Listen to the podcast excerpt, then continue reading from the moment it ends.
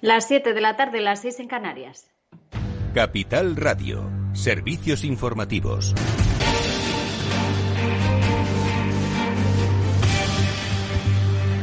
¿Qué tal? Muy buenas tardes. Cada vez son más las comunidades autónomas que vuelven a tomar medidas contra el coronavirus. siguen retrocediendo en la desescalada. Es el caso de Castilla y León, que ha anunciado el cierre del ocio nocturno, un cierre que también se va a imponer en la comunidad valenciana. Se suman así a Cataluña, que también va a cerrar el ocio en el interior, a Cantabria, que ha decretado el cierre del ocio nocturno en varios municipios, entre ellos Santander. Y esto decía hoy precisamente el presidente valenciano, Chimo Puig. La limitación de la movilidad nocturna. Pediremos la limitación de la movilidad nocturna a partir de la una de la madrugada hasta las seis, un toque de queda selectivo y acotado a varios municipios con mayor riesgo epidémico. Se hará con criterios objetivos y revisables por incidencia y positividad. Criterios objetivos y revisables per incidencia y per positividad. Pues no ha sentado muy bien esta noticia trabajadores y empresarios del ocio de Alicante, Castellón y Valencia, que han escenificado ante el Scorch un botellón simbólico. Han dejado tirados por el suelo botellas, latas y vasos y otro tipo de desperdicios para denunciar así que las administraciones, dicen, les vuelven a señalar y a convertir el chivo expiatorio, dicen, por esa falta de organización y relajación del Consejo desde que finalizó el toque de queda. Muy crítico ha sido este sector del ocio nocturno con que se les impongan a ellos restricciones o se les obligue a cerrar mientras están viendo botellones en otros puntos de las ciudades que podrían ser los focos de esos contagios. Ante todo esto, Pedro Sánchez, el presidente del Gobierno, ha insistido hoy en que lo importante es avanzar en la vacunación. Desde el Partido Popular, Pablo Casado insistía en que hace falta una ley de pandemias. La clave es la vacunación. España, eh, junto con Suecia y con Portugal, durante esta última semana somos de los países que, en relación con la población, más está vacunando. Estamos por encima del 40% de la población con pauta completa. Hay que salvar la campaña de verano y, como venimos diciendo durante todos estos días, Sánchez tiene que tener unos criterios claros y conocidos por todos a la hora de saber qué medidas se tienen que tomar para evitar la propagación del virus. Yo creo que eso se resuelve con una ley de pandemias.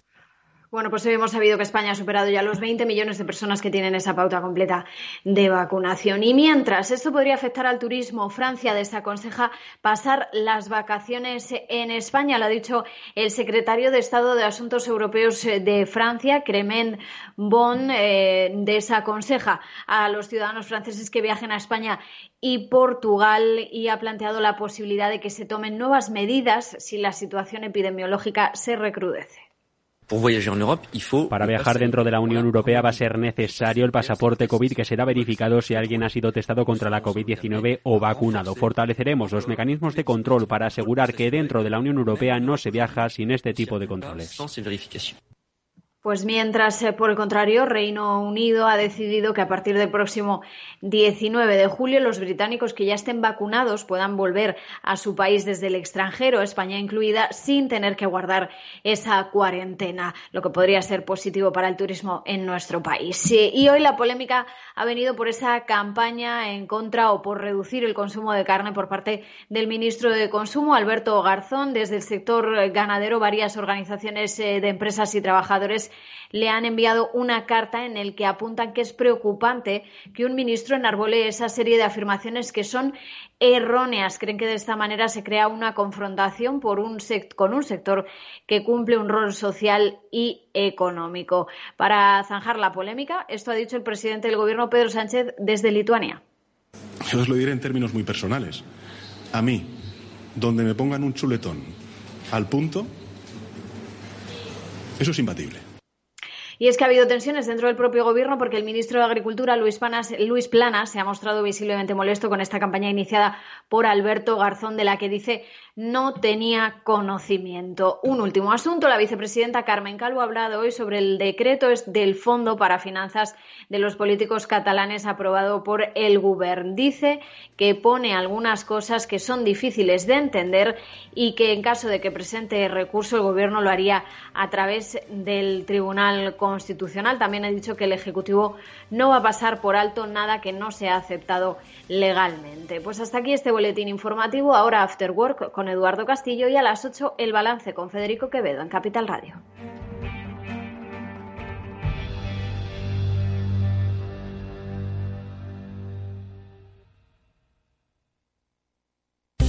Invertir en acciones y ETFs con XTB tiene muchas ventajas. No tienes ninguna comisión hasta 100.000 euros al mes. La apertura de cuenta es online, rápida y sencilla. Y tenemos atención al cliente 24 horas al día en español. Más de 300.000 clientes ya confían en nosotros. xtb.es. Riesgo 6 de 6. Este número es indicativo del riesgo del producto, siendo uno indicativo del menor riesgo y 6 del mayor riesgo.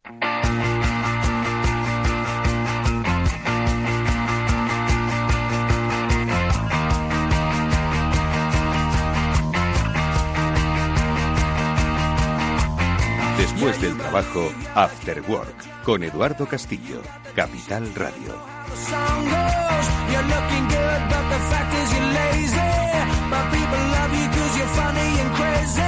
¿Qué tal? Buenas tardes, bienvenidos al After Work de Capital Radio que ya comienza con todos vosotros y que hoy dos platos principales y únicos. Taller de comunicación. ¿Cómo comunicáis? ¿Cómo vuestra empresa comunica? ¿Sabéis el poder de la comunicación? Bueno, pues con la ayuda de Eva García, CEO de Biggers, vamos a daros lecciones basado en la experiencia de trabajo de Biggers sobre cómo se comunica, para qué queréis comunicar, a quién queréis comunicar. Bueno, pues si sois empresa que comunicáis, prestad atención a ver si lo estáis haciendo bien. Si sois empresa que no comunicáis, ¿qué estáis haciendo todavía en este mundo que es pura comunicación, escuchad las buenas recomendaciones que Eva nos va a dar. Y luego, Julián de Cabo, Víctor Magariño, como siempre, nos ayudarán a entender este fascinante mundo que cambia y que hoy les voy a preguntar por esos mundos paralelos virtuales que no sé, están cada vez siendo mucho más grandes. ¿Formaremos parte de él? ¿Por qué formamos parte de él? Bueno, eso y otras cosas que comentaremos con ellos. Amigos, bienvenidos a este After Work. Comenzamos.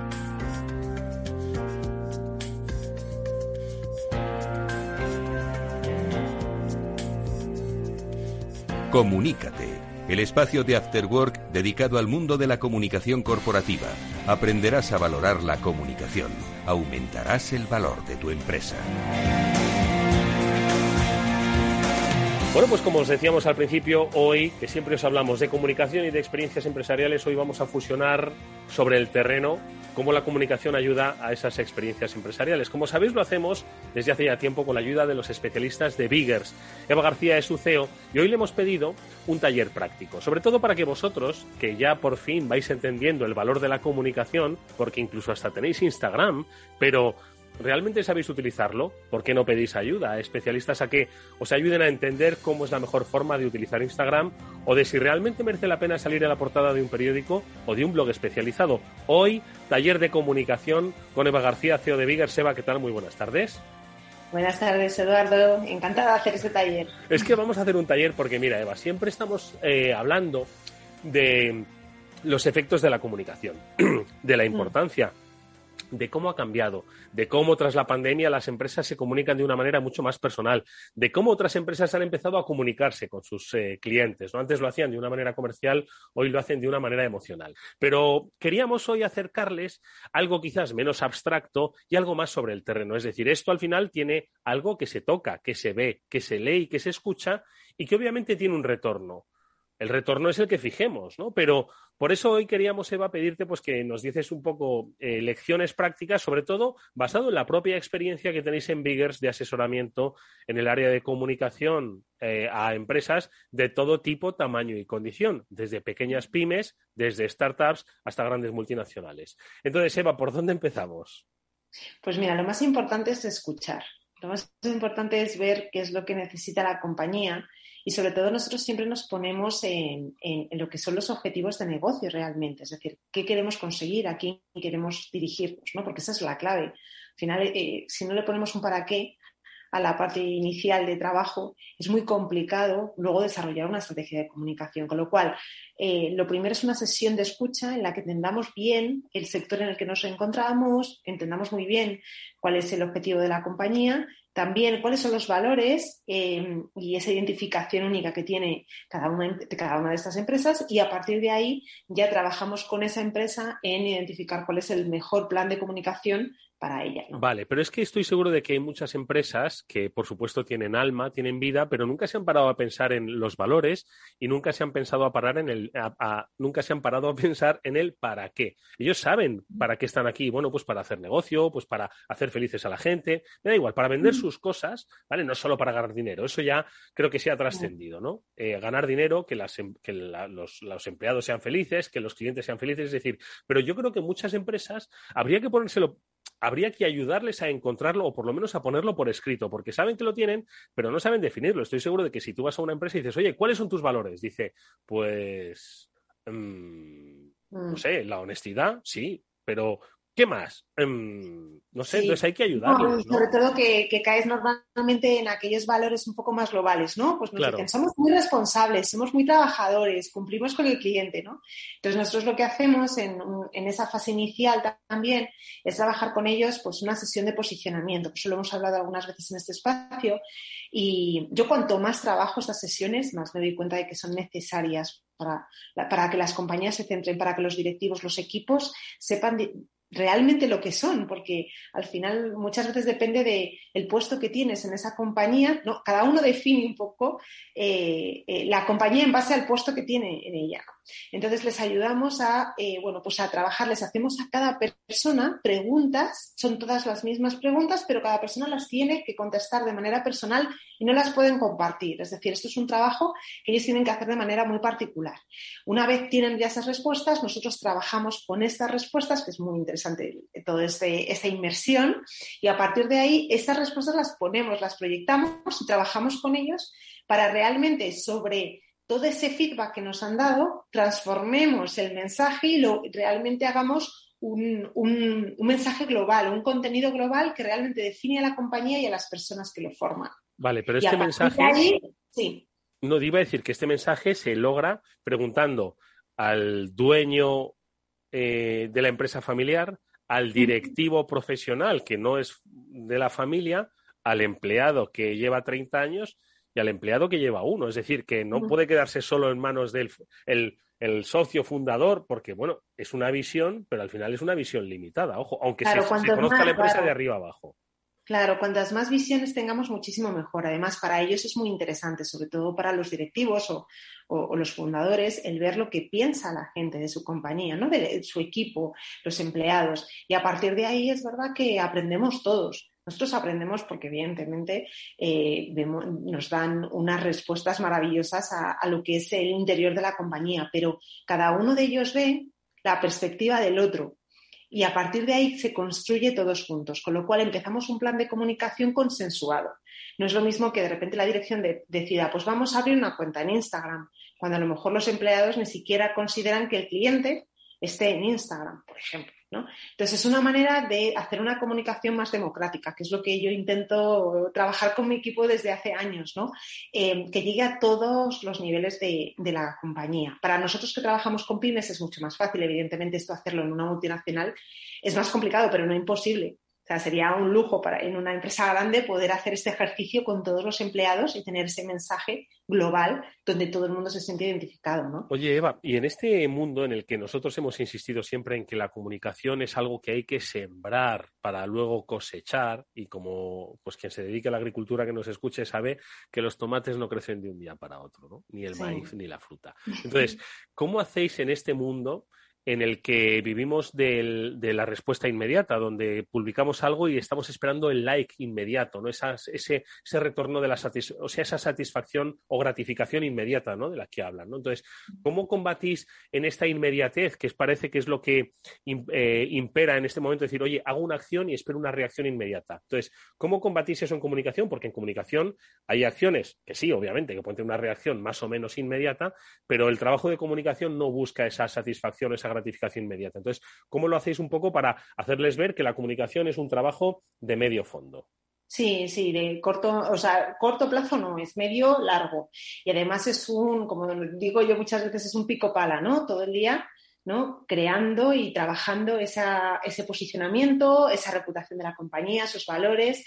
Entonces, es muy importante desde el principio que la gente entienda y que las empresas entiendan que la comunicación corporativa no es el marketing, eh, eh, al final es algo, pues como decías tú, un poquito más a largo plazo. Entonces, eso nosotros se lo explicamos desde el principio y les damos las herramientas y organizamos todo el trabajo de una manera que ellos entienden todo el proceso, ¿no? Hacemos nuestras reuniones mensuales, les vamos dando también resultados y valoración mensual de todo lo que va saliendo en los medios y el impacto que va teniendo sobre la marca.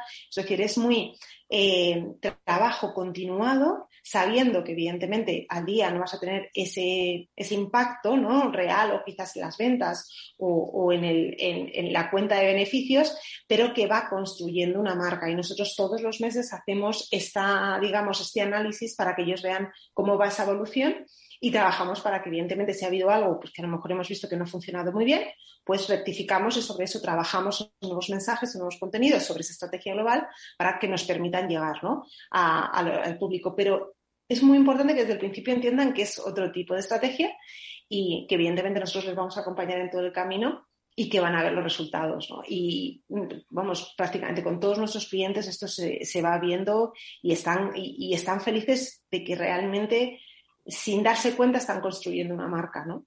Independientemente del sector y del tamaño de la compañía. Oye, Eva, y entonces eh, cuando ya de repente pues les diseñáis un plan de comunicación en el que bueno pues se, trazan una serie de, acciones y de actuaciones, eh, ¿cómo determináis que salir en televisión es mejor en un caso, pero en otro es mejor una entrevista en prensa, pero en otro es mejor que formar parte de una historia, de un gran reportaje en el que eh, apareces como una voz autorizada. ¿Cuál es un poquito ese proceso que hacéis desde Biggers, en vuestro caso, con vuestros clientes, pues para ubicar mejor o para trabajar en la construcción de la marca? Porque al final eso tiene un impacto en la sociedad y la gente pues va quedándose ¿no? con, con esa experiencia, con ese expertise, con ese nombre, con esa idea. ¿no?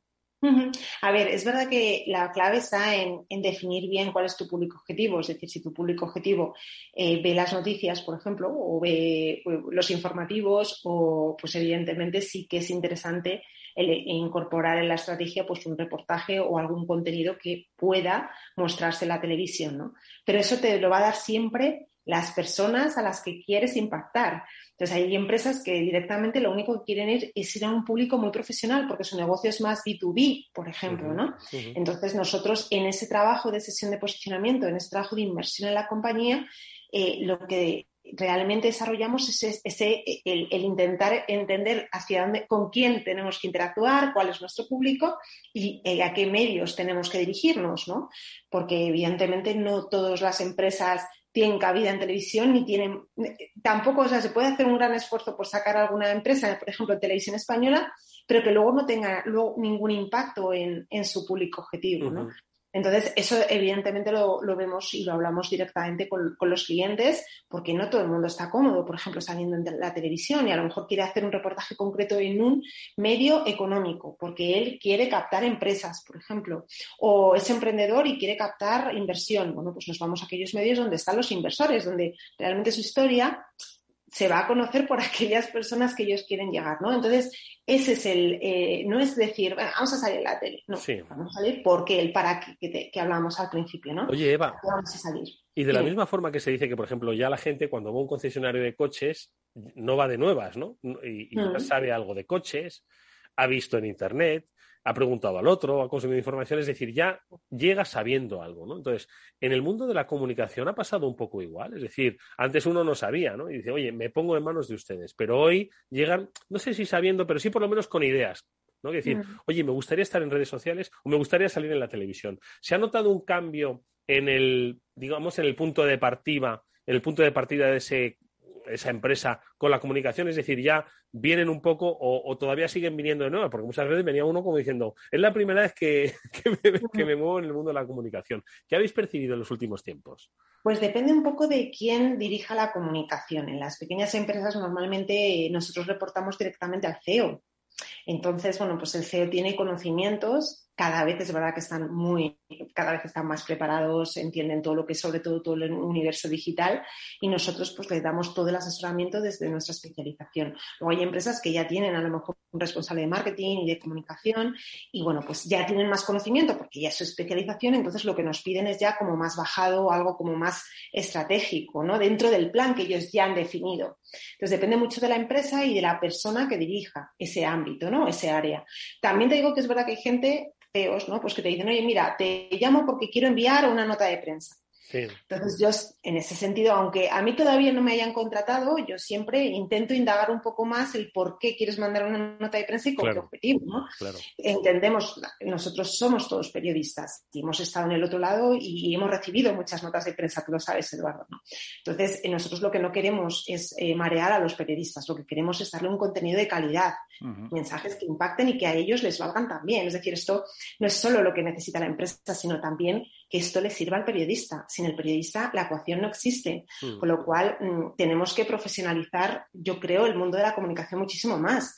Y a mí que me diga una empresa, te voy a hacer una, hazme una nota de prensa, presupuéstame una nota de prensa, pues yo indago un poco más y le hago un plan un poco más eh, en hmm. línea con lo que ellos necesitan, porque a lo mejor la nota de prensa no les resuelve. es que además, Eva, ¿cuántas notas de prensa se reciben al día en todas las redacciones, mm, iba a decir del mundo, no, de Madrid? Vamos a, vamos a localizarlo un poco en Madrid, ¿vale? Es que las mm, novedades pueden llegar a ser pues unas 500 mm, novedades al día de diferentes empresas, diferentes sectores con mayor o menor importancia. Entonces, efectivamente, 500 al día. Y quizás me estoy quedando hasta corto. ¿eh? Claro, entonces nosotros ahí lo que les recomendamos es más que enviar una nota de prensa, es tener relación con los periodistas, que nos conozcan y ese posicionamiento, ese trabajo de contenidos, de mensajes únicos que tenemos, transmitirlos a los periodistas también para que los periodistas al final nos vean como fuente. Y cuando llamemos y propongamos temas, que tengamos claro que es algo interesante, que es algo noticiable. Si no, no molestemos al periodista. Con lo cual, por eso es más a largo plazo, porque es un trabajo de relación, de confianza, de calidad, de valor. Entonces, nosotros nos encontramos con empresas, Eduardo, que llegan muy disgustadas con la gestión que se, les ha hecho de la comunicación, porque les han dicho, sí, te voy a mandar una nota de prensa, les han cobrado mucho dinero y luego esa nota de prensa no ha tenido ningún recorrido ni ningún impacto en la marca. Entonces, hay que cuidar las cosas. Nosotros las mimamos, y mimamos cada contenido, cada mensaje, cada marca, para intentar que realmente luego el periodista también pueda utilizar esa información de manera práctica. ¿no? Entonces, yo creo que aquí está la clave. ¿no? Eh, y hay mucho, todavía mucho ejercicio de formación a las empresas, de explicarles realmente el valor que tiene la comunicación y no a nivel general, sino específico para cada negocio. Eva, entiendo que lo hemos comentado en más de una ocasión, las redes sociales pues han juegan un papel importantísimo, pero no exclusivo, ¿no? En el mundo de la comunicación, porque da la sensación de que, bueno, ahora yo con estar en Twitter, Instagram o tal vez Facebook, eh, ya pues cubro mis aspectos de comunicación, que por supuesto que hay que estar en redes, ¿no? Porque quien no está en digital no está, ¿no? Pero eh, ¿cuál es un poquito el trabajo que desde Biggers hacéis en lo que es red social? ¿no? Porque ni, ni tanto ni tampoco, ¿no? Hmm. A ver, normalmente es un trabajo que no solo aplica a la red social, es un trabajo de, una estrategia. Sí, es combinado, exactamente. Claro, es combinado, es decir, hacer las redes y no hacer, por ejemplo, los medios, o muy, muy, muy importante, por favor, para todas las empresas que nos están escuchando, las páginas web, los e-commerce, que ahora mismo eh, son claves para fidelizar al cliente, ¿no? Entonces, nosotros lo que hacemos es analizar eh, con nuestra compañera Cristina, que es una crack del mundo digital, analizar cuál es el universo digital de, esa empresa, mm. ver cuáles son un poco los agujeros de comunicación que tenemos, dónde están las oportunidades que podemos desarrollar y a partir de, ahí hacemos un plan a medida, pero siempre partiendo también de lo que hablábamos, esa sesión de posicionamiento, ver los mensajes, las temáticas que podemos desarrollar, que aportemos valor también en las redes sociales, que el usuario que nos siga sea porque realmente lo que le estamos contando le ilusiona, le, parece interesante, gracioso eh, y sobre todo que estás mejorando su vida, independientemente del sector y del producto o servicio que estés vendiendo. ¿no? Entonces, las redes sociales es un universo cada vez más íntimo para las personas, ¿no? Y más después de todo lo de la pandemia. Entonces hay que cuidarlo mucho más. Y los contenidos, las imágenes, los vídeos. Hacemos un directo, por ejemplo, en Instagram, que tenga sentido. ¿Por qué hacemos un directo? Si hay dos personas, nos están siguiendo dos personas, pues quizás no, no perdamos el tiempo en eso. Vámonos a otros contenidos que nos permitan ir generando más usuarios orgánicos y a partir de ahí, bueno, pues, o sea, al final se trata un poco de, establecer lo que necesita cada compañía dentro de ese entorno digital también y, ver dónde podemos llevar también el tráfico, cómo podemos medirlo, si hay que meter alguna campaña de pago para aumentar y llegar a ese target concreto que tenemos en las redes sociales, que es mucho más fácil que a lo mejor con la parte de, medios, ¿no? Entonces, bueno, pues eh, se trata un poco de conocer el entorno muy bien y saber cómo aplicar esa estrategia en base a las necesidades también de cada compañía. Me gusta, Eva, que hayas eh, sacado el tema de una campaña de pago, ¿no? Porque muchas veces da la sensación de decir, pero ¿cómo? Si ya estoy pagando para la comunicación, ¿por qué tengo que pagar más? Ahí, yo creo que tiene que entender que la comunicación eh, tiene en, este caso la comunicación digital, una serie de herramientas útiles, ¿no? Que refuerzan y que, bueno, son, son servicios que, en este caso, ofrecen las, las grandes compañías eh, tecnológicas, ¿no? Entonces, el concepto de campaña de pago yo creo que es algo que también pues debe formar parte de las estructuras. Oye, relaciones con los medios, eh, posicionamiento en redes sociales, pero también, ¿por qué no concebir una campaña de pago específica o, un poquito más, mm, yo qué sé, más concreta para algo? Pero vamos, que, que tiene que formar parte de esa estrategia integral, si se da el caso, obviamente. Claro, eso, y claro, y que, y que los objetivos pues estén eh, acordes. Si hay una compañía, por ejemplo, que tiene un lanzamiento de un nuevo producto y necesita tener más seguidores en su Facebook para hacer la promoción de ese producto, entonces, bueno, pues quizás de forma orgánica tardemos más, ¿no? a través de contenidos nos cuesta más tiempo fidelizar. Lo vamos a conseguir, pero necesitamos un poquito más de margen, ¿no? Entonces decimos, bueno, pues hacemos una campaña pagada en Facebook que nos va a permitir llegar a ese target al que estamos buscando, segmentarlo. Pues están en Madrid, son de 19 a 35 años, mujeres con un nivel adquisitivo alto. Y es que lo segmentamos y vamos, pagamos por impactar a esas personas, ¿no? Entonces, evidentemente, el impacto que tiene esa campaña es muchísimo mayor que si lo hacemos de forma orgánica, pero no porque sea menos eficaz, sino porque tenemos menos tiempo. Entonces, claro, depende cada empresa de la urgencia que desarrollen y de las necesidades de comunicación que tengan. Pues nosotros tenemos todas las herramientas para ofrecerles, pues desde mm, desarrollar vídeos, em, hacer stories más divertidos, diferentes, ¿no? Que al final la marca se humanice cada vez más, que yo creo que eso es interesante, pero siempre que también tenga sentido, ¿no?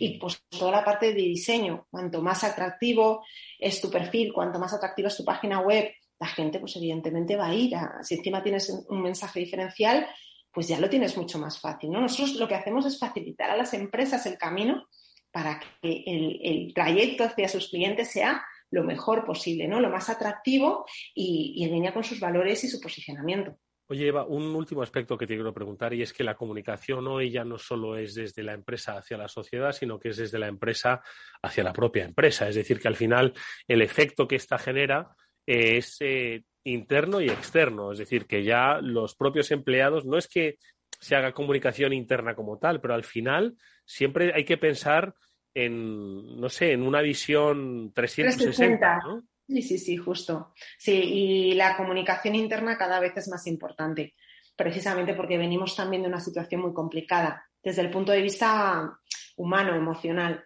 Con lo cual, ahora mismo a nivel de comunicación, también hay veces que, te piden un plan de comunicación pues, a nivel un poco más externo, digital, y cuando empiezas a indagar o empiezas a trabajar a nivel del posicionamiento, te das cuenta de que hay algunas cosas internas que no, es, no, no, no, están bien encajadas, ¿no?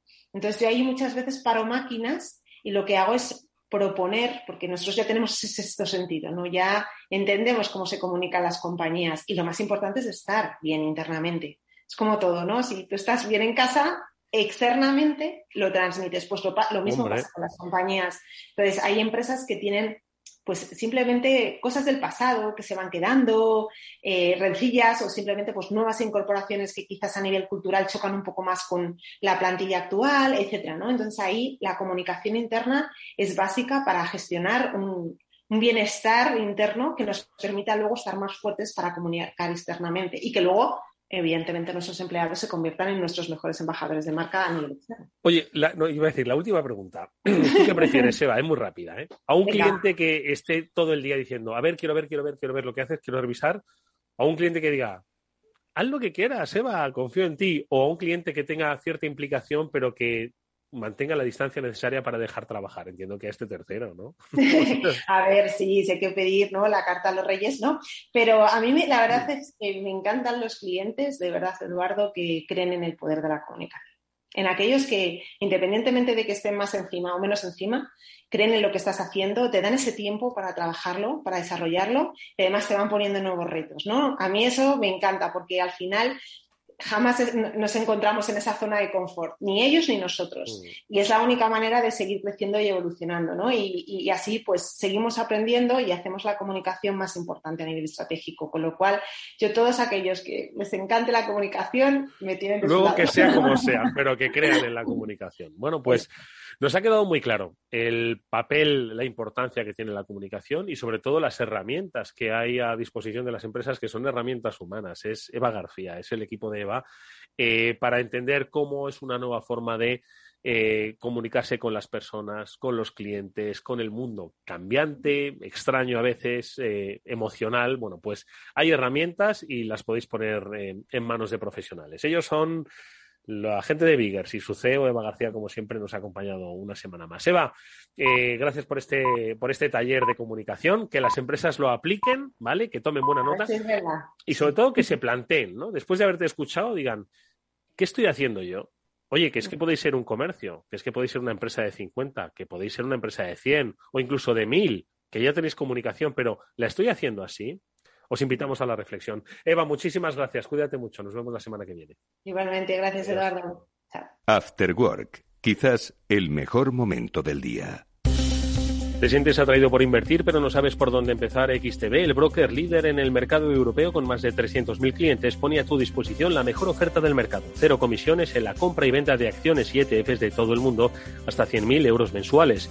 El proceso es muy sencillo. Entras en xtb.es y en 5 minutos abres una cuenta completamente online. Además, vas a disponer de la mejor formación del sector a tu disposición, análisis de mercado y atención al cliente en castellano y disponible las 24 horas del día. Con XTB, invierte en calidad, oferta confianza y seguridad. xtb.es. Riesgo 6 de 6. Este número es indicativo del riesgo del producto, siendo 1 indicativo del menor riesgo y 6 del mayor riesgo.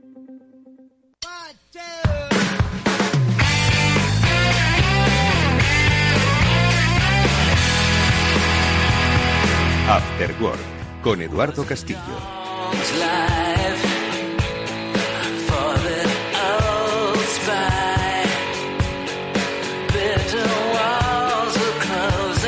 Pues comienza ya esta segunda parte del Afterwork para hablar de esos mundos digitales o esos mundos virtuales. Decía al principio, lo anunciaba que iba, como siempre le pregunto yo a, Julián de Cabo, Víctor Magariño, eh, pues un poco que nos hablen de sus lecturas, porque yo no las tengo, pero para una que tengo, va y le impongo en el programa. Y es que, bueno, ya hemos hablado en alguna ocasión de ello, de esa especie como de mundos paralelos pues para, no sé, volver más eficiencia, volverse más eficiente, ¿no?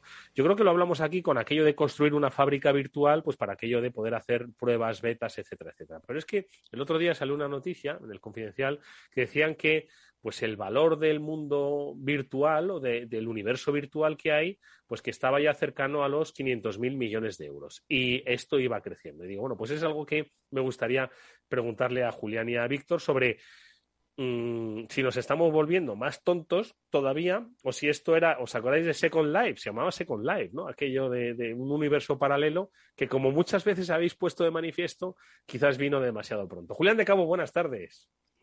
Buenas tardes, Eduardo. Buenas tardes, Víctor. Un gusto estar aquí otra vez. Víctor, buenas tardes. ¿Cómo estás? Hola Eduardo, Julián y audiencia. Pues aquí un día más, a ver si viene el calor, que no acaba de venir. Nos están amenazando, pero no acaba de llegar. Llegará, llegará. Oye, eh, ¿quién de vosotros tuvo Second Life? Y para los, los eh, millennials o centennials que nos escuchan, que alguno habrá, contadles qué era aquello de Second Life. No sé, Julián. Pues yo tuve Second Life, que fue un lugar en el ciberespacio donde, donde se suponía que iba a transcurrir una vida en paralelo, donde cada uno se hacía un avatar más o menos representándose a sí mismo o no. Supongo que, el concepto de avatar no sé si vale mucho la pena que nos detengamos a darle una vuelta, pero es una acuñación de uno de los padres de la informática, de, de Jaron Lanier, que es un tío muy, muy interesante y muy curioso, que entre, entre una de cuyas aportaciones está la del concepto de avatar. Hubo un momento, como pasa siempre, en que todo el mundo se volvió loco pensando que el futuro estaba allí y que Incluso las escuelas de negocios montaban aulas en Second Life porque si no estaba uno en Second Life no era nadie. Es verdad. Y bueno, unos años después. Ministerios también, ¿eh? Ministerios en Second Life, sí. Claro, claro. O sea, había que estar allí porque si no estabas allí, estabas fuera del mundo completamente. Y lo que nadie podía sospechar es que Second Life iba a ser nuestra única life durante un año y pico como llevamos por culpa de esta puñetera pandemia. ¿no? Que sin tanto avatar y sin tanta historia, aunque ha habido algún caso de fricada, como el de ese abogado que tuvo que interrumpir la declaración porque su hijo le puso al Zoom el filtro para que pareciera una oveja, una cabra, un no sé cuánto, y el juez poco más y lo denuncia por desacato, pese a eso, hemos estado, o sea, sin avatares como tal, hemos estado en el ciberespacio un montón de tiempo. Hombre, es una noticia chula y tiene muchísimo que ver con aquello que nos contaba Víctor hace una temporada, que fue el que introdujo el tema, una, unas sesiones de, de, los digital twins, ¿no? de los gemelos, de los gemelos digitales. Al final, y a mí además me coincide, y perdón que voy disparatado hoy, con que justo hoy un alumno me ha, me ha invitado a comer esta semana para darme las gracias porque parte de lo que yo le comenté durante el curso le ha apoyado a la hora de montar una startup que acaba de levantar un millón y pico de euros, que se llama Mainrail y que va precisamente de esto. O sea, con Mainrail, mi, mi alumno Jorge lo que va a hacer es contribuir al mantenimiento de líneas de ferrocarril a través de realidad virtual y de una serie de tecnologías. abierto me he quedado. Claro, es que, es que me pillas muy sensible, Eduardo, me pillas muy, muy sensible. Justo hoy me han invitado a comer para explicarme una de estas. Boquiabierto me he quedado. Víctor, para que la pues gente vea que lo que aquí hablamos es que es real, aunque sea muy virtual, es que es real. Pues eh, yo, gracias por la alternativa, Julián, pero voy a poner la nota discordante que ya, que ya toca, ¿no? Eh, bueno, hombre, yo que estaba ahí también ilusionado, Víctor, joder. No, lo de, lo de Second Life, yo creo que esto es pre-2010. Y ya sabéis que yo pre-2010 era cero digital. ¿eh? Era muy de, muy de offline, eh, bienes de consumo, caramelos, chocolates, azulejos, café vino a granel. y antes eh, aeroespacial. Entonces, misiles Tomahawk y todo esto. Entonces, no, no, no estuve en Second Life. Sinceramente, en, en aquel momento me pareció una chorrada inmensa. Lo eh, oías, oías que estaba. Sí, de pasada y tal, ¿no? Ahora, ahora creo que se, llama Second Life una esta que te arregla los teléfonos, creo, ¿no? No se llama Second Life o algo así, como para darle un Second Life, ¿no? Bueno, el caso es que aquello efectivamente no, no caminó. Hombre, ahora se dan otras circunstancias, ¿no? Ahora quizá, como dice Julián, ¿no? El tema de los digital twins, ya el más tonto tiene un digital twin, ¿no? Un gemelo digital y, ya cuando antes estaban completamente desmadrados de precio, pues ya hay por ahí empresitas que te los construyen baratos y más o menos funcionales, con lo cual puedes hacer pruebas y testear cosas, ¿no? Está claro que el, que el mundo físico y el mundo digital cada vez se, se acercan más. Ha habido intentos de, GAFA, tanto de, Apple como de Google, de, fusionar, de mezclar, de mover uno con otro. Eh, bueno, eso cada vez va más y ahora con las nuevas tecnologías sobre todo el, 5G y 6G, ya sabéis, que es lo que va a acabar con la latencia y con lo que va a acabar con, con el jittering este que se llama en inglés, ¿no? El, parpadeo de los videojuegos y todo esto. Pues bueno, quizá, quizá pueda tener un, cierto recorrido. Yo creo que esto irá despacio, eh, igual que me habéis escuchado otras tecnologías como pueda ser el 3D o la realidad virtual y tal, creo que irá despacio, eh, más despacio de lo que quizá podáis pensar o, algunos quieran pensar. Pero bueno, poco a poco irá ocurriendo, las nuevas generaciones y demás se irán poco a poco, eh, pero todavía sigue, sigue quedando mucha gente viva ah, de las generaciones a las cuales pertenecemos los tres, que estas cosas preferimos un día en el campo y, un día en la piscina o en la playa y, ir de compras físicas y tocar la mercancía y tal y cual, más que el mundo virtual, ¿vale? Sí que va va a ir tomando más peso, pero yo creo que irá despacito. ¿eh? Pero bueno, ya son 500 mil billones ¿no? que ponían el, el artículo, ¿no? O sea que, bueno, obviamente, una parte de eso es el cloud, el edge, todas estas cosas que estamos hablando todos los días, pues forman parte de ese, de ese universo. A mí lo que me llama la atención, o me llamó la atención, es eh, que las apuestas por ese universo virtual pues eh, partían, empezaron por unos eh, creadores o por unos fabricantes de procesadores de tarjetas gráficas, puede ser, ¿no? Es decir, que al final, o sea, la cloud no se ve, como quien dice, ¿no? Pero hacia donde nos dirigimos es hacia una visualización casi real, ¿no? De un mundo paralelo. Es decir, tú antes hablabas de la latencia de un videojuego. Entiendo que los videojuegos se dirigen, por poner un ejemplo, ¿no? hacia pues, una réplica exacta ¿no? de, los seres humanos donde no se vea que hay digital, de la misma forma que la voz, ¿no? Ya dice, oye, ¿es un robot o es una, o es una máquina, ¿no? Bueno, pues entiendo que el videojuego lo que tiene que, hacia, digo el videojuego, como digo cualquier otra aplicación, hacia lo que se dirige es hacia, pues que haya un Julián de Cabo, un Víctor Mariño y un yo, y un Eduardo Castillo, virtuales, pero que sean totalmente reales, ¿no? Entonces, entiendo que se dirige hacia eso, Julián, es un poco la imagen, ¿es lo que no acaba de ver Víctor o cómo? vamos a ver, Eduardo, es que esto sería un tema para pasarse tres semanas hablando probablemente, ¿no? o sea, eh, tiene una lógica que estén detrás los fabricantes de, tarjetas de, o sea, de tarjetas de vídeo porque para construir mundos sintéticos al final es un tema de cálculo muy intensivo y los procesadores de las tarjetas gráficas son los procesadores más potentes que hay ahora. Que también en parte, y eso igual lo que voy a decir es una fricada que ya me retiráis del saludo incluso, que igual en parte es un mal uso de la tecnología realmente, porque lo que hacen es intentar, o sea, intentar poner delante de nosotros una imagen que abarque todo nuestro punto de vista con una resolución igual en todos sus extremos, lo cual no es como funciona la mente humana. Eh, y aquí viene la fricada. O sea, resulta que nosotros cuando vemos y miramos hacia adelante, y, os dais cuenta perfectamente, o sea, tu, tu ojo abarca un ángulo de visión bastante amplio, pero solo lo del centro lo ves perfectamente nítido, porque tu cerebro tiene una cantidad de neuronas dedicadas al proceso de imagen que si tuvieras que tener la misma nitidez en toda la parte que, abarca el campo visual de tus ojos, necesitaríamos una cabeza de unas cuatro o cinco veces el volumen de la que tenemos ahora para meter las neuronas necesarias para procesar aquello. ¿no?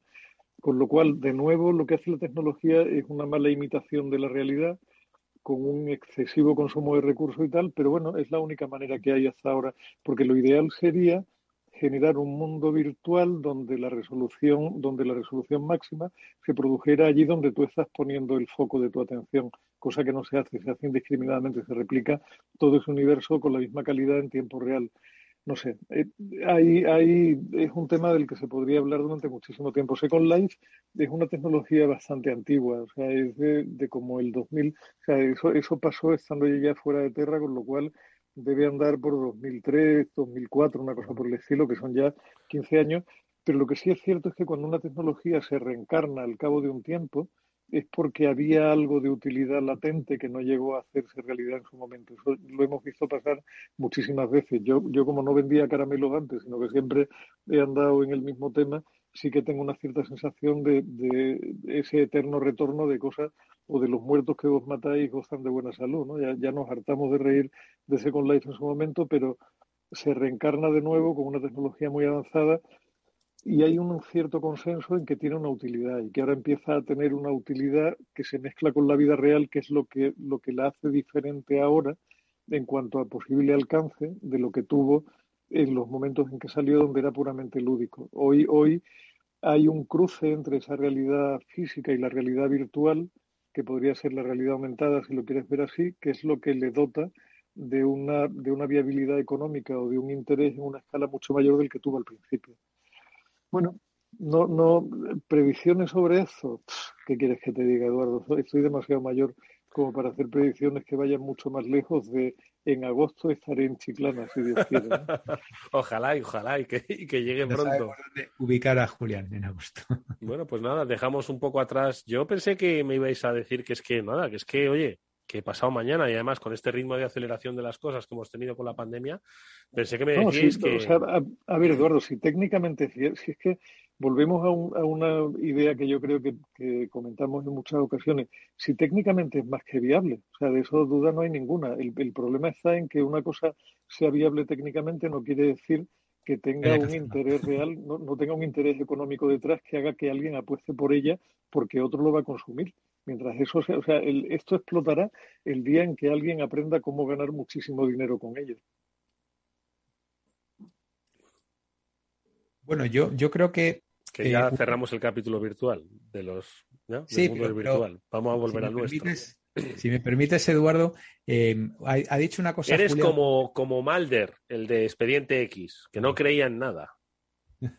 no, no, yo sí. Lo que pasa es que Julián ha dicho una cosa que ha pasado así un poco de puntillas, ¿no?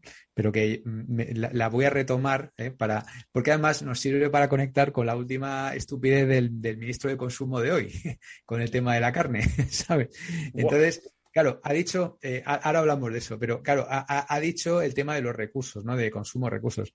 Claro, el, problema es que lo, digital consume más, más eh, recursos, más electricidad y más y genera más eh, toneladas de dióxido de carbono que toda la industria de, las aerolíneas, ¿sabes? Que ya lo hemos comentado en alguna ocasión. Entonces, estamos de alguna manera eh, bueno, metiéndolo todo en digital y, creando más infraestructura, más procesadores, pero claro, todo eso consume, consume energía, consume electricidad, hay que refrigerarlo. Y, sin embargo, la gente no le hablamos de eso, le hablamos de lo contaminante que es eh, la carne, lo contaminante que es eh, consumir mucha ropa y lo contaminante que es viajar en avión. Y últimamente les decimos que ni siquiera se duchen, porque esto es muy, muy, muy serio para el medio ambiente, ¿no? pero nos olvidamos de que todo lo digital, todo lo que nos mola, todos los YouTube, eh, Netflix, eh, eh, en fin, todas estas cosas que la gente hace digitalmente, pues eso es muy poco amigable con el, con el medio ambiente, ¿no? Entonces, em, cuando el ministro sale por ahí diciendo que hay que comer, que no hay que comer carne y hace una campañita y el resto del gobierno se le echa encima, incluido el propio presidente del gobierno que dice que si le ponen un chuletón delante, que eso es imbatible, tal igual. O sea, Claro, y el otro, o sea, ha llegado un ministro y ha dicho, es que este no tiene otra cosa mejor que hacer, como diciendo, tiene que justificar su puesto y... hay, que escuchar a García Paje, ¿no? Para que, ha respondido, ¿no? Lo, habéis escuchado, es que claro, o sea, eh, es, una cosa tremenda, o sea, es que dice, madre mía, ¿en manos de quién estamos? O sea, ya entre ellos mismos, de miembros del gobierno que se sientan en una mesa del Consejo de Ministros, no sé muy bien para qué, eh, eh, hacen cosas que, dicen una cosa y lo contrario en, el mismo día, en la misma semana, ¿no? Entonces. Eh, hemos, tenido, Víctor, la, hemos tenido la desgracia de que nos coincida en el tiempo el momento más complejo de analizar en la historia de la humanidad con las élites políticas peor formadas que hayamos tenido al frente. ¿no? Y eso es una desgracia apocalíptica. Un entorno tan complejo como el actual, donde hay tal cantidad de datos que, convertir en una información relevante, nos deja en manos de una serie de, digital homeless, iba a decir que era lo que decía Negroponte, pero es que yo creo que son simplemente digital knowledge. De todas formas, vosotros creéis, imaginaos, esto es como ahora que la selección pues ya no juega, bueno, ha jugado hace poco, la verdad es que está un poco desconectado. Eh, siempre todos tenemos un, o la mayoría tiene un, entrenador dentro. Pues yo pondría a fulano de delantero, a Mengano de portero y a Zutano de mediocentro, que no sabía que existía esa posición. Bueno, pues lo mismo nos ocurre con esto no es una monarquía, sino que esto es una república, porque todos nos elegimos en presidente de la república y, y, nombramos un gabinete de ministros con un primer ministro y seríamos capaces de hacerlo. Entonces, imaginaos que somos republicanos que montamos una república y nos dan a elegir todo un gabinete, pero no entre políticos profesionales, sino entre profesionales de lo suyo, entre los mejores. ¿Creéis que un país iría mejor si de repente buscamos en las mejores escuelas de negocio, en los mejores hospitales, en los mejores medios, en las mejores empresas, en los mejores centros de ayuda, en ONG, yo qué sé, en todos los espectros y aspectos de la vida y la sociedad, a una persona brillante, tenaz, trabajadora. ¿Creéis que seríamos el mejor país del mundo si pusiésemos a esas mentes brillantes entre comillas, ¿de acuerdo? A ver, Víctor, que pida la palabra. Sí, yo definitivamente sí. Eso ya se ha intentado, se llama un gobierno de tecnócratas, ¿no? Ya lo hemos hablado en alguna ocasión. Eso ha existido y, no, no, nos ha ido mal del todo. De todas formas, yo siempre, y desde luego en este país hay talento de sobra, pero de sobra, eh, multicampo, multidisciplina, eh, multiárea, multivertical de sobra para hacer eso que estás diciendo, Eduardo. O sea, eso yo creo que eh, los tres probablemente coincidimos en ello. El único advertencia es, bueno, ¿quién decide quiénes son los mejores y quién decide quiénes son los, los demás? Yo, ahora, como sabéis, estoy iniciando un, proyecto profesional nuevo, de nuevo, a mi, a mi edad, a mis años, y estoy entrando en una startup, ¿no? a mis años. Y ahí, pues, ideas felices, imagínate, todo el mundo tiene una idea feliz pues, a cada rato, ¿no? Pues a mí se me ha ocurrido no sé qué, pues a mí. Entonces, a mí me parece muy bien y desde luego yo no voy a ser nunca jamás un stopper, ¿vale? Porque eso es lo peor. Eh, pero siempre hay que hacer una relación coste-oportunidad y siempre hay que poner un poquito de sentido común y un poquito de criterio. ¿eh? Y eso normalmente suele venir con los años y con las canas, suele venir. Con lo cual ya me estoy empezando a explicar qué es lo que yo hago ahí, igual que por lo que me contrató Google pasados ya los 40, exactamente igual, el, mismo, el mismo raciocinio hay, hay, detrás de esto, ¿no? Entonces, tiene que haber un balance, tiene que haber gente joven y gente mayor, tiene que haber gente de diferentes sensibilidades, el tema de la diversidad, tiene que ser, esto está estudiado también por todas las consultoras, incluso por el propio Google. Tiene que haber equipos heterogéneos, cuanto más heterogéneos mejor, gente que haya vivido fuera, gente que haya estado en lo público, en lo privado, en pequeñas, en medianas, en grandes empresas. Y eh, lo que siempre me ha eh, preocupado en siempre en todas las profesiones que he estado es huir de los bandazos, que no quiere decir que no se pueda cambiar el ritmo, el perdón, el rumbo, pero es muy importante no dar bandazos, porque ideas felices tenemos todos todos los días alguna como por ejemplo la de hacer una campaña, gastarte un pastizal para que la gente no coma carne. Pero claro, luego es que se te había olvidado el ministro de Agricultura y es el primero que ha salido a darte un bofetón. Y se te había olvidado tu propio jefe, que es el, presidente del gobierno, que te pega otro bofetón con el chuletón, ¿no? Entonces hay que intentar no dar bandazos, hay que intentar cambiar el rumbo, pero, pero, a veces de manera suave, poco a poco, las cosas no pasan de un día para otro eh, con, esta radicalidad, ¿no? Entonces yo creo que esto, esto que dices tú, Eduardo, es posible, es posible, pero es un plan a medio largo, quiero decir, es un plan no, no decir, bueno, pues venga, ahora nos levantamos y vamos a poner a los mejores. No, es un tema, tiene que haber un consenso, tiene que haber mucha gente implicada, eh, pero en el medio largo, absolutamente seguro que da resultados. Julián. Yo voy a ser, yo me temo que voy a ser mucho más corrosivo todavía de lo que ha sido Víctor, aunque no levante mucho la voz, pero es que lo hemos tenido, Eduardo sea, los que tenemos suficiente edad como para, como para recordar lo que sucedió cuando terminó la etapa anterior de la dictadura y empezó la etapa de la democracia, tenemos memoria suficiente como para saber que como no había partidos políticos realmente en aquel momento, lo que se hizo para llenar un parlamento de gente capaz de montar una constitución que nos ha procurado 40 o 50 años de estabilidad, de crecimiento y de cambio social profundo, fue meter allí a gente que tenía todo un bagaje personal y profesional que aportar en pro de su país y las primeras, las primeras dos legislaturas de la democracia fueron modélicas en ese sentido. Había una cantidad de talento sentado en la carrera de San Jerónimo absolutamente espectacular y la concreción de aquello fue la Constitución Española del 78 y todo el armazón de leyes que nos han traído donde estamos ahora. Eso se ha ido degradando con el tiempo progresivamente y lo que parece claro es que yo no sé si con, tanta rotundidad como Víctor, que es más joven que yo y ahí se le nota, si por poner tecnócratas iremos mejor, lo que sí sé es que repetir la misma cosa permanentemente esperando un resultado diferente es bastante ridículo y es lo que nos pasa hoy. Estamos teniendo desde hace mucho tiempo gobiernos que no son más que amalgama de gente criada en los partidos políticos sin experiencia profesional ninguna y con eso nos encontramos con personas a las que yo no niego la buena voluntad porque probablemente la tienen, pero con un desconocimiento enciclopédico de aquello sobre lo cual están legislando y enlazando una idea con otra, que hoy tengo el día de enganchar neuronas, pues Víctor se ha ido a una startup, con lo cual estará con los pelos tiesos pensando en la nueva ley de startups que acaba de salir y donde se hacen cosas del tipo de una startup solo puede montarse una vez porque si no la segunda que monte en menos de cinco años ya no se considera startup. Lo cual implica un desconocimiento del ecosistema brutal porque un emprendedor suele ser una persona con la mente inquieta y que si alguna característica tiene es que es capaz de equivocarse muy pronto sin montar grandes dramas. O sea, un buen emprendedor intenta, fracasa, intenta, fracasa, intenta, fracasa hasta que finalmente da con la tecla. Unas veces lo hace pivotando desde una misma estructura jurídica y otras veces la hace montando una nueva. El, el negar esa posibilidad es una vez más el tener un ataque de buena voluntad, porque me parece muy importante que haya una ley sobre startups, pero no tener ni la más pajotera idea de cómo funciona ese mundo. La verdad es que es que no, no es fácil. No es fácil porque, aunque estéis de acuerdo en que había gente de, o sea, el gobierno de tecnócratas, ¿no? Al final hay una serie de estructuras. Primero que, que decir, que al final muchas veces la estructura de un Estado, de una administración pública, no se gestiona como la de una empresa. En una empresa hay cierta libertad.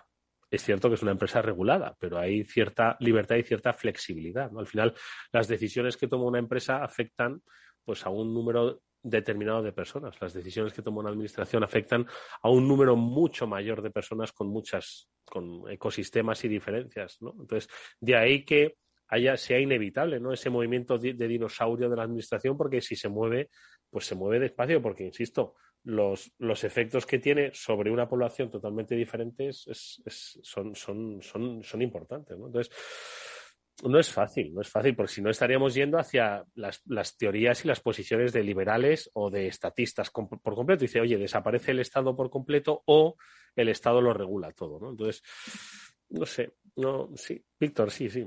No, eh, iba a comentar lo que hemos comentado en alguna ocasión, es que esto se parece mucho a lo que tienen en China. ¿Vale? No, no nos engañemos. China tiene una economía planificada donde hay un solo partido, lo único que es de otro origen. Estaba leyendo algunos comentarios de, medios de determinada ideología que están felicitando por los 100 años eh, del, Partido Comunista Chino.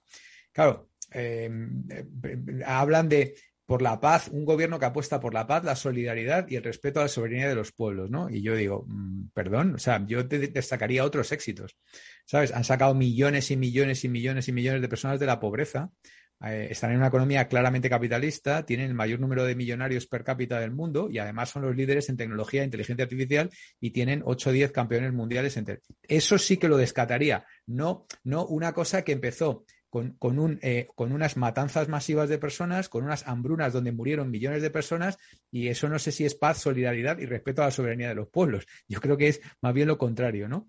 Pero eh, es curioso cómo, según de dónde seas, destacas unas cosas cuando se te olvidan otras, ¿no? Eh, en fin, Mao Zedong, etcétera, etcétera, ¿no? Entonces, yo creo que como, propuesta, mm, sinceramente, a la vista está que, una gran potencia mundial se genera a base de planificar, de, planificar sobre todo en el, en el largo plazo. Cuando Xi Jinping sale hace cinco o seis años con unos libros de inteligencia artificial en su discurso de Navidad detrás y está dando un mensaje a su pueblo de por dónde hay que ir, ¿no? Y luego consiguen, tres años, cuatro después, ser los líderes mundiales en eso, ¿no? Pues es ese tipo de gobernantes que a mí me dan, sinceramente me dan envidias. Sí que es verdad que ahí democracia no hay. Entonces, claro, eso no, no gusta en Occidente, porque eso es yuyu, ¿sabes? Entonces, no sé, habría, habría que encontrar eh, algún, la tercera vía famosa, ¿no? De, expertos, pero que haya un poco de democracia, pero, ¿sabes? Es una cosa, me parece una discusión muy interesante para los próximos años, ¿eh? Muy interesante. pues yo creo que lo vamos a tener que dejar para los próximos programas. Una última reflexión, Julián, que se nos va el tiempo. No lo sé. Yo, yo creo, Eduardo, que al final un buen gobernante, si debería distinguirse por algo, es por el amor a su país y por el amor a su gente. ¿no? Y, entender por su gente no sus votantes, sino el conjunto de la población del país para los cuales tiene un proyecto que intenta que sea el mejor de los posibles. Yo miro en todas direcciones anhelando encontrar a alguien así, pero me temo que no veo a nadie. el último que me convenció de que tenía algo parecido más vale no pensar en él. Oye, pues eh, escuchad amigos, para, no, para que no terminemos el programa hablando como de pseudopolítica y encima de, los 100 años del Partido Comunista, o eh, que hemos empezado hablando de mundos virtuales, dejadme un par de recomendaciones de lecturas sobre nuestros mundos digitales que más nos gustan. Es que se me, me, sabe mal terminar hablando de política. Además, ahora vendrá Fede Quevedo a hablar de política. Entonces, escuchen a Fede. Nosotros hablamos de digital y de mundos cambiantes. A ver, Víctor, una recomendación breve. Pues, eh, a ver, tenía un par, pero bueno, me tengo que quedar con una. Ha salido un estudio de Finlandia que de nuevo tiene que ver con lo que estamos hablando, que es el tema de la... Resulta que alguien se ha molestado en, calcular el impacto de alquilar ropa versus reciclar ropa versus comprar nueva ropa y resulta que lo menos contaminante es comprar nueva ropa. o sea, es una cosa como... Eh, entonces, Has hecho feliz a mucha gente, Víctor. Claro, claro. Sí, hay que comprar nueva, eso es, pero poca y llevarla mucho tiempo. ¿Vale? Eso es, eso es lo menos contaminante del mundo mundial. Y luego, lo siguiente menos contaminante es reciclar. Y lo más contaminante es alquilar. O sea que todas estas nuevas iniciativas de la nueva economía resulta que es lo más contaminante. Pues y el próximo día contamos el porqué. Ya, es que en Finlandia usan plumas y ya está, nada más. Plumas, un abrigo y ya está. Eh, Julián Diego, Víctor Magrillo, gracias amigos. Hasta la semana que viene. Gracias, un abrazo. Nos vemos pronto. Nosotros eh, nos despedimos hasta el lunes que volverá el Cyber After Work, el programa de la ciberseguridad aquí en Capital Radio. Miki Garay ha montado este programa, nos ha ayudado técnicamente, os habló Eduardo Castillo. Adiós.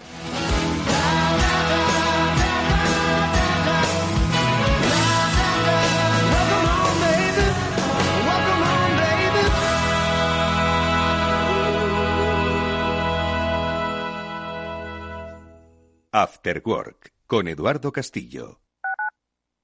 Escuchas Capital Radio, Madrid 105.7, la radio de los líderes.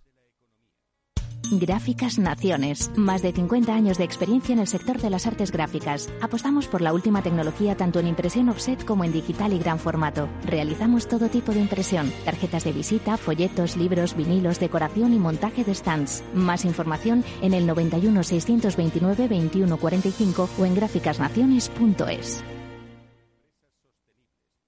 Esto te estás perdiendo si no escuchas a Luis Vicente Muñoz en Capital, La Bolsa y la Vida.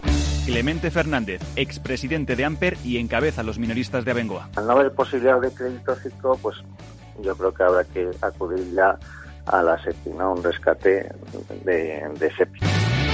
No te confundas. Capital, La Bolsa y la Vida con Luis Vicente Muñoz, el original.